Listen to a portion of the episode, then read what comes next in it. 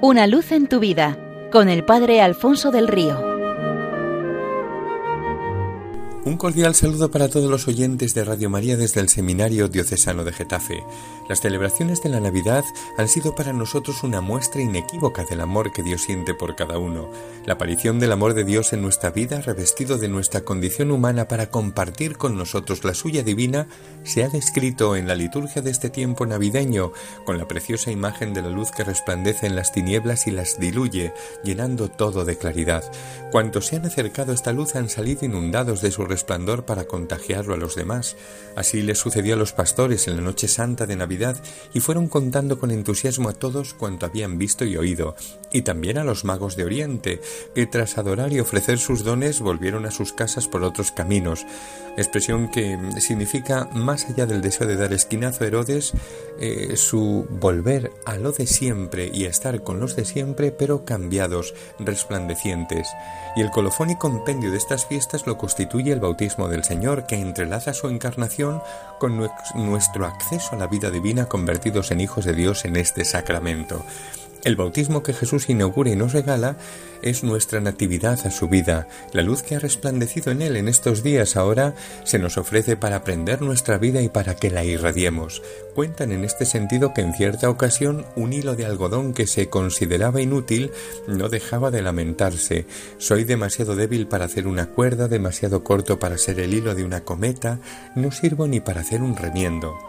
Además de frágil y de corto, estoy descolorido y tengo las puntas deshilachadas. Soy inservible. Si por lo menos fuera un hilo de oro o de plata adornaría el manto de una virgen o una casulla, o estaría sobre los hombros de un prelado formando parte de una preciosa estola. Pero no valgo para nada. Soy un fracaso. Nadie tiene necesidad de mí. No gusto a nadie, ni siquiera a mí mismo. Decía todo esto arrugándose en un rincón, escuchando música triste que le confirmaba en su estado de ánimo y sin ningún tipo de compañía que le sacara de su pena, siempre solo. Un buen día, un cierto pegote de cera alcanzó a oír su lamento y le dijo ¿Por qué te amargas así? Se me ha ocurrido una idea. Hagamos algo juntos.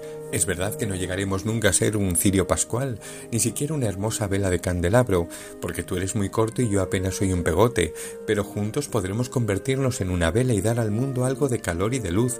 Siempre será mejor esto que estar en la oscuridad lamentándonos, aunque en ello consumamos nuestra vida. Merece más la pena darla así que conservarla y vivir quemados.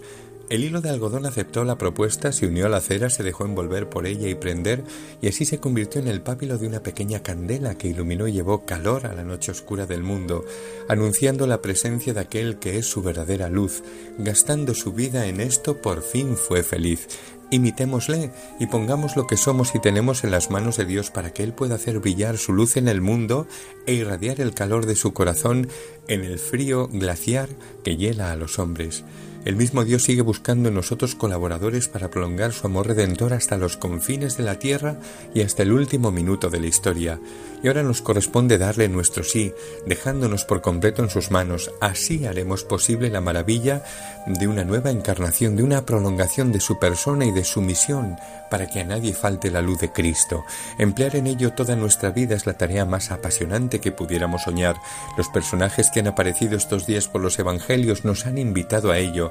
Isabel proclamando la visita del Mesías a su pueblo en el seno de su prima, el precursor dando saltos de alegría dentro de su madre, Zacarías cantando la llegada del sol que nace de lo alto para iluminar a los que viven en tinieblas, los ángeles anunciando a los pastores con sus cantos el acontecimiento y convirtiéndolos en los primeros participantes, estos llamando a sus vecinos de la comarca para acudir y ser ellos también partícipes, los magos regresando a sus casas con la vida iluminada por la estrella y por el sol sin ocaso, despojados de regalos pero llevando el gran don a compartir con todos que es el propio Dios hecho hombre, el Bautista mostrándole como el Cordero que quita el pecado del mundo entregando su vida y hace de todos una creación nueva.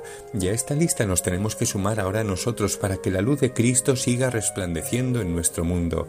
Seamos de Cristo total y exclusivamente de Él para que el mundo tenga su luz y su calor.